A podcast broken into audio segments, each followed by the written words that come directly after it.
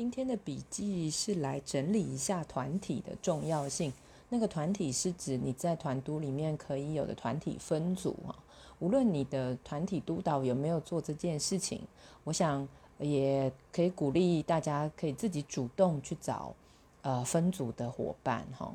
啊，那这边的话，以下是伙伴们的一些笔记，我觉得也很重要。就是小组存在的意义是透过分享一起成长哈，所以分享可以分享的东西很多，包括你在接线接案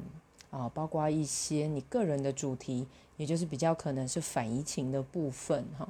那透过这些分享，其实呃可以知道小伙伴真实的生活现况以及真实的接案经验哈，所以这个部分可以让我们更加熟悉彼此。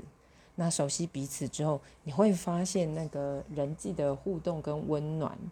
跟真挚在里面哦。